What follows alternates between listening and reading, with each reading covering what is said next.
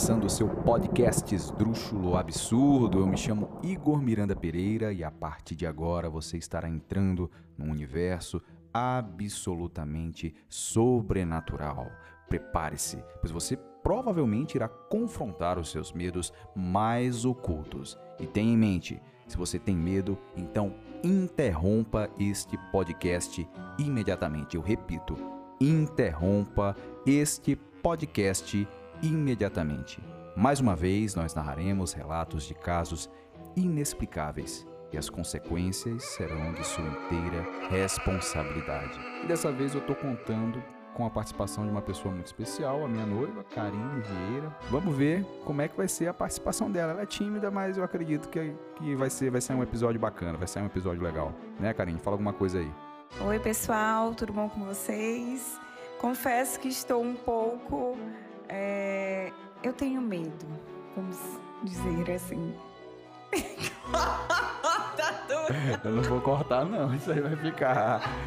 E vamos seguir, vamos seguir, vamos seguir. Pessoal, vocês já sabem, mas não custa lembrar, a nossa proposta aqui é escancarar experiências sobrenaturais. Portanto, se você já vivenciou ou tem conhecimento de algum relato espantoso, por favor, envie para o e-mail o esdrúxuloabsurdopodcast.gmail.com o esdrúxuloabsurdopodcast.gmail.com para o nosso perfil no Instagram, arroba o esdrúxuloabsurdo ou para o nosso número de WhatsApp DDD 99 98528 3744. E dessa vez os aplausos serão direcionados aos ouvintes dos mais variados estados do Brasil, e em especial ao amigo Mauriti Correia, da cidade de Registro, estado de São Paulo, que é quem nos envia a nossa primeira história de hoje. Muito obrigado, pessoal. Continuem ouvindo e compartilhando o nosso programa. Isso faz toda a diferença.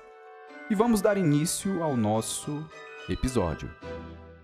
No episódio de hoje serão narradas quatro histórias espantosas e verídicas. Portanto, se você não acredita no sobrenatural, coloque os seus fones de ouvido, escolha uma posição em que você fique confortável e ouça agora. Mão peluda. História de infância. Fenômeno de levitação e a prostituta que virou santa. E aí, Igor, beleza? Meu nome é Mauriti, cara, eu sou da cidade de Registro, no Vale do Ribeira, né? A, considerado a parte mais a parte mais pobre do estado de São Paulo, né? Sou aqui do sudeste do estado de São Paulo. Mas aqui onde eu moro, cara, é a capital, ou seja, aqui as coisas sempre foram um pouco mais avançadas do que o resto do vale, entendeu? Aí o que acontece, cara? Por volta de 2011, mais ou menos, 2010, 2011, por aí, nessa faixa assim, eu tinha meus tinha meus 7, 8 anos de idade eu costumava ir muito para aqui para uma cidade vizinha chamada Eldorado, que ela é muito mais pobre do que aqui a minha, entendeu? Costumava ir muito para lá porque lá é a casa dos meus tios e lá é sítio mesmo, sítio mesmo, capão do mato mesmo. Eu costumava ir muito com a minha avó e com meu pai para casa dos meus tios, que morava meu tio, minha tia e meus dois primos. Só que nessa época o meu outro priminho ainda não tinha nascido. Daí morava um, eu e aí quando ia lá era eu e um primo meu que ficava lá brincando, né? Que ele tinha mais ou menos a mesma idade que eu, acho que ele era um ano mais velho, parece. Aí a gente passava o dia brincando e a gente tinha um costume, como já tinha chegado a luz elétrica lá, apesar de ser bem, porque tipo 2011, chegar a luz elétrica demorou para chegar, né?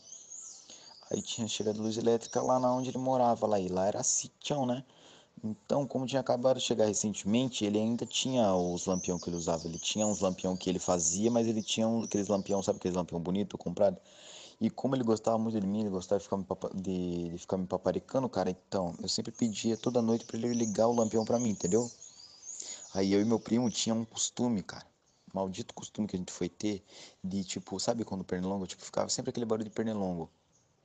Aí, tipo, a gente ligava, quando o lampião ficava ligado e a luz da sala ficava ligada e era do lado do quarto, sabe aquelas, aqueles telhados assim, ficava aquele vão, cara aqueles telhados assim de barro, assim, ficava, não tinha forro, então ficava aquele vão assim que mostrava o lado de fora, mais ou menos, sabe assim? Tipo, não mostrava o lado de fora, dava pra, tipo, se quisesse pular por ali, escalar ali, pular por ali, dava pra passar por ali, ainda mais na minha idade, que eu era bem novinho, bem pequeno, dava pra me passar por ali se eu quisesse.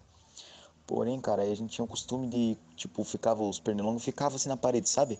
Os pernilongos ficavam na parede assim e eu e, eu e meu primo tinham o costume de ficar queimando esse pernilongo na parede com o fogo do lampião, cara. Gente prendia dentro do lampião e queimava ele com fogo. E a gente ficava fazendo isso. Aí meu pai via e brigava comigo, minha avó via e brigava comigo, ficava brigando com a gente pra gente parar de costume, falar assim, esse costume assim de ficar fazendo essas coisas de noite não presta, alguma coisa vai aparecer para vocês, e a gente nunca deu muita bola até porque até então a gente morava lá, a gente ficava lá, só que a gente não tinha visto nada até então.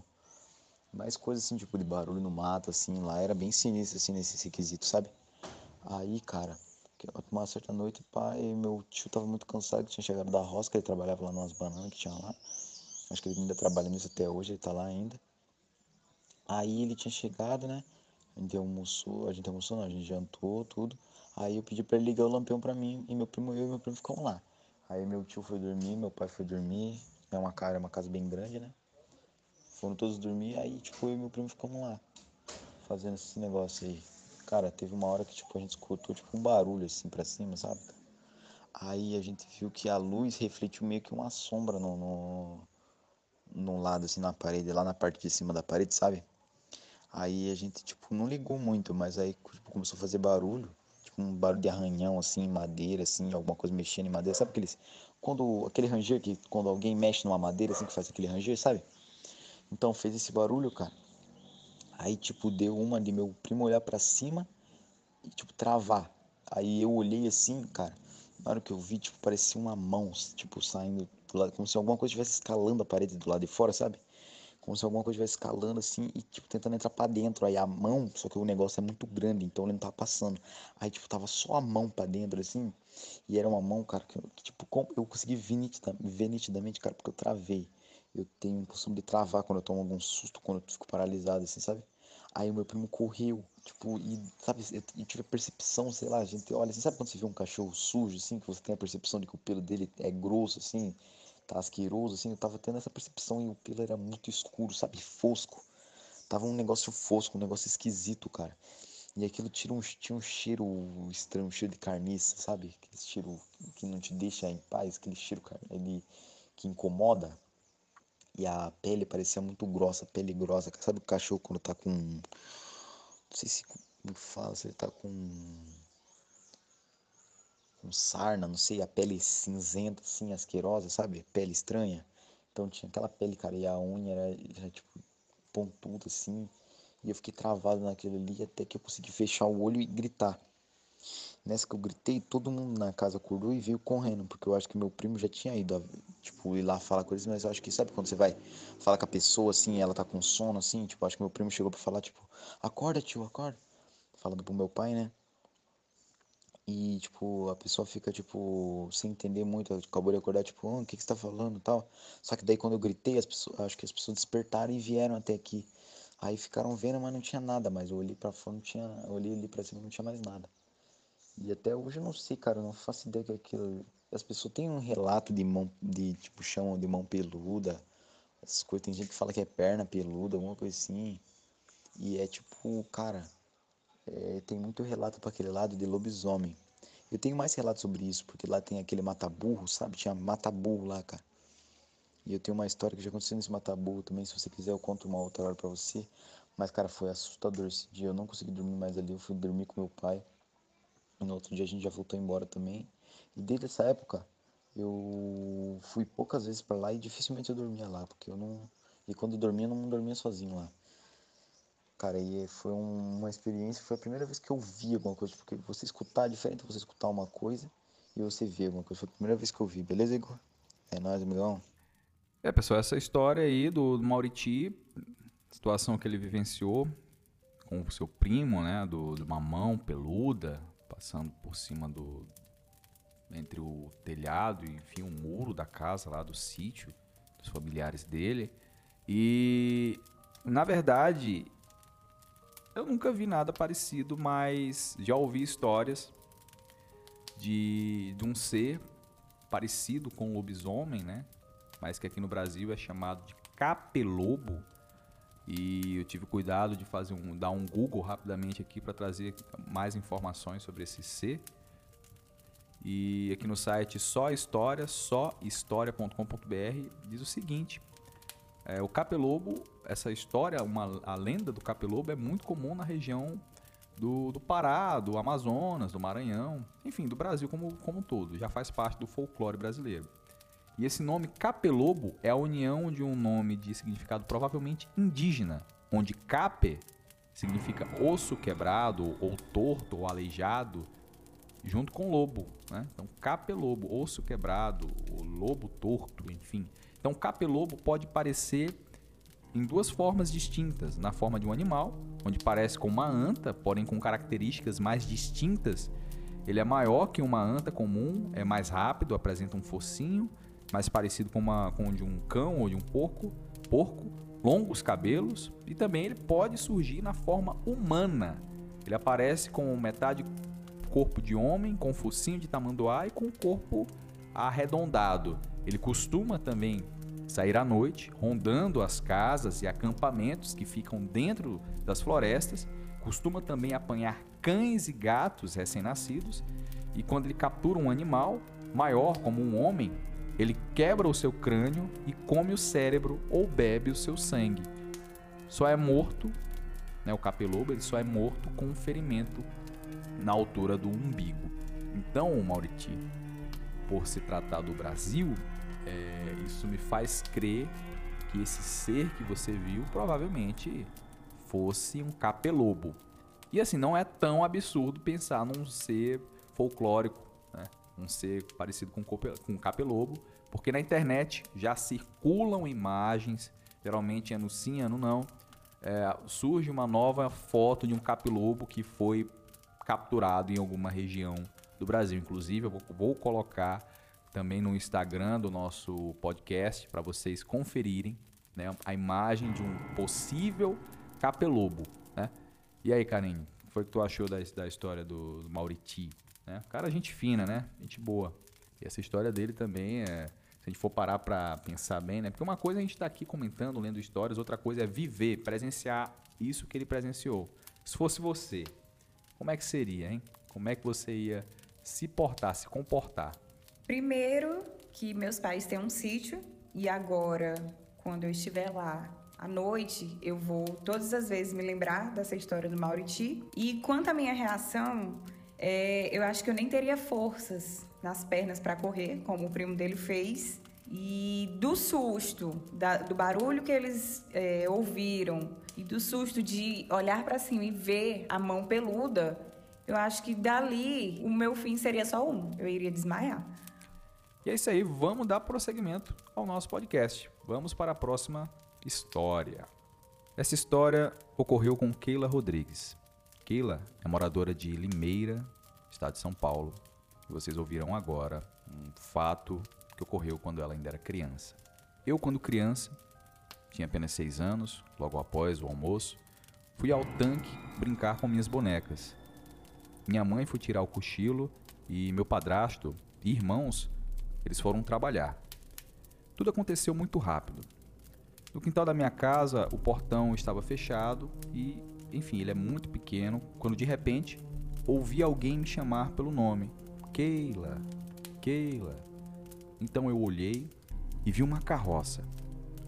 Todos estavam vestidos com trajes de roupas bem antigas. E tinha umas quatro pessoas nessa carroça.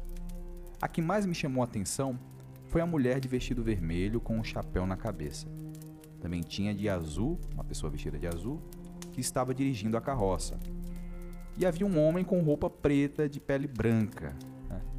Eles vinham tão rápido em minha direção e tinham uma pressa muito grande. Talvez para me pegar e levar com eles, me assustar, passar com a carroça por cima de mim, eu não sei. O susto foi tanto que paralisei e quando tive forças para fazer algo, gritei. E meu grito foi tão alto que todos que já haviam saído para trabalhar voltaram correndo. Detalhe, eles já estavam bem longe. Então desmaiei e quando acordei, todos já estavam em minha volta, assustados, me olhando. Eu nunca me esqueci desse dia. Alguém já viveu algo parecido? Porque me intriga muito tudo o que aconteceu. E foi tudo muito real. Bom, pessoal, essa história foi enviada pela Keila, né? Aconteceu com ela quando ela tinha apenas 6 anos de idade. Realmente é muito intrigante. Essas pessoas, quatro pessoas numa carroça, mulheres, um homem, né, de capa preta, usando roupas é, de, de tempos passados, eu confesso que essa história ficou na minha cabeça e eu consegui é, remontar essa cena. Muito sinistro, muito realmente assustador. O que será que, essa, que, que essas pessoas iriam fazer? Eram pessoas? Eram espíritos? O que, que eram? Sei lá, eram sequestradores? O que, que será que ia acontecer se ela não tivesse gritado e essa turma da carroça, né, não tivesse ido embora? Qual foi a tua opinião sobre essa história, Karine? O que, é que tu achou? Gente, por Deus, eu já passei por uma situação parecida com essa. E eu lembro que quando eu era criança, estava tendo uma festa na minha casa, era o aniversário da minha mãe de 40 anos. Daí, os meus priminhos me chamaram na porta, me dizendo que havia umas pessoas me chamando. Daí eu fui. E lá tinha dois adultos e algumas crianças, e eles me chamavam pelo meu nome. Mas, como eu não os conhecia, eu nem me atrevi a sair da porta da minha casa para ir onde eles. Eles estavam com uma caixa de isopor grande e na minha cabeça, criança, eu disse: não, vão me raptar. Então eu saí correndo e até hoje eu tenho essa, essa lembrança de quando criança. E eu super me identifiquei com a Keila, porque isso de fato aconteceu comigo também. A próxima história chama-se fenômeno de levitação. Os fenômenos de levitação já foram constatados pelos observadores mais céticos, e suas variadíssimas manifestações desafiam a compreensão dos mortais. Bom, pessoal, essa história aqui, os nomes das pessoas estão apenas com a primeira letra, né, maiúscula, para, enfim, não identificá-los. Mas é uma história bastante antiga é da década de 40, lá do finzinho da década de 1940. E vocês vão ouvir agora. Chamo-me J e minha esposa G. No dia 9 de julho de 1949, como deviam ser feitos alguns concertos em nossa casa, fomos para a Fábrica Nacional de Motores, no quilômetro 27 da estrada Rio Petrópolis, onde trabalhava, para nos hospedarmos até o término das obras. Ali chegamos ao anoitecer, e muito cansados da trabalheira daquele dia, quando eram por volta de nove da noite, já estávamos todos deitados. Por volta de uma hora da manhã, como é meu hábito, levantei-me e fui ao quarto onde dormia minha filhinha. Para minha grande surpresa, ela não estava na sua caminha imediatamente saí à procura por todas as dependências daquela casa. Não a encontrando, eu chamei minha mulher e, quando contei o fato, ela ficou apreensiva e procurou a criança por todos os cantos, sem achar, porém, o menor vestígio. Nós estávamos alarmados com aquele desaparecimento inexplicável. Chamamos em altos brados todos quantos pudessem acudir. O primeiro a aparecer em nosso auxílio foi o sargento Pedro, comandante do destacamento da fábrica a quem contei o que estava acontecendo. Ao sargento vieram se juntar o pessoal do Corpo de Bombeiros da fábrica e o pessoal do plantão médico. Também apareceram os operários do local. Todos se puseram a ajudar imediatamente na procura da menina. Eram aproximadamente 100 pessoas que estavam munidas de lanternas e outros instrumentos poderosos de iluminação. E nós nos embrenhamos pela, pela mata que circundava a casa, resolvendo minuciosamente todas as moitas e saliências do terreno. A própria fisionomia do local já era de molde a aumentar as nossas preocupações. Em volta da casa existia um denso matagal e o terreno era cheio de acidentes, e alguns lugares também muito íngremes e de difícil acesso. Isso fazia com que toda a busca se tornasse extremamente massiva e dura, ainda mais feita na escuridão, apesar da nossa iluminação artificial e das nossas lanternas. Bom, com o correr das horas, eu e minha esposa já estávamos entrando em desespero, dissipando-se cada vez mais as nossas esperanças de encontrar a nossa pequena filha viva. Em todo caso, a busca continuava. E foi quando a nossa aflição estava no auge, depois de três horas e meia de procura infrutífera, aconteceu o impossível.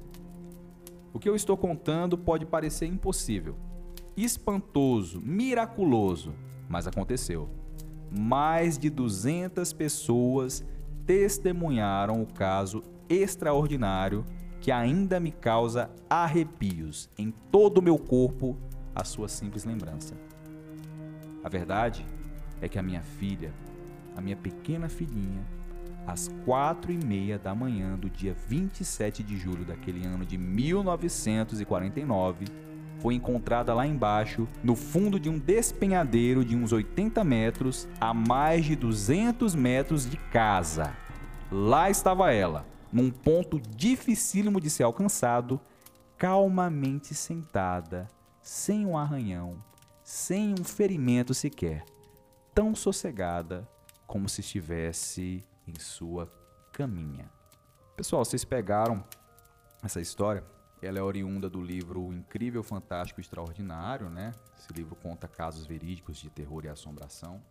E esse caso foi radiofonizado naquela época. As pessoas naquele tempo enviavam cartas, assim como a gente faz aqui no nosso podcast, enviavam cartas para esse programa de rádio e esse pai enviou a sua história, né, da sua experiência com a sua filha. Eles haviam ido para essa casa, passar o período em que a casa de fato deles estava passando por um conserto, por reparos. Então, sua filha desapareceu e foi encontrada tantos quantos quilômetros, né, metros depois, lá embaixo no despenhadeiro, a menina dormindo sem nenhum arranhão.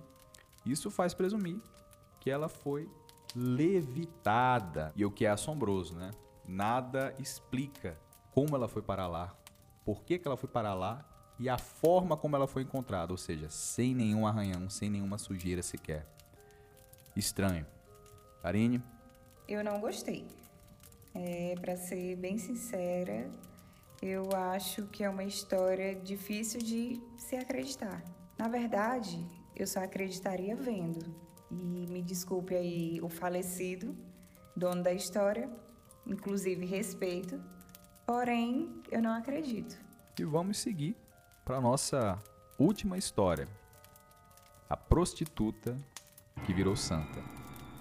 Em 1911, nascia na cidade de Campinas, São Paulo, Maria Jandira dos Santos, moça rica que, bastante jovem, foi abandonada pela família, que era bastante conservadora ela tinha uma beleza arrebatadora e usou este dote para sobreviver. Era ainda menor de idade quando, por falta de opção e uma certa vocação, entrou para o meretrício. Divertia-se com os homens em um casarão localizado à rua Visconde de Rio Branco, número 631, na pensão da cafetina Laudelina. Não fosse o trágico desfecho de sua vida, sua história seria desconhecida como a de tantas outras garotas que, infelizmente se prostituem. No entanto, certo dia, Maria Jandira conheceu um rico construtor da cidade, chamado Carlos Pereira, que se apaixonou pela linda jovem. Ele logo propôs casamento à moça, prometendo que a tiraria daquela vida.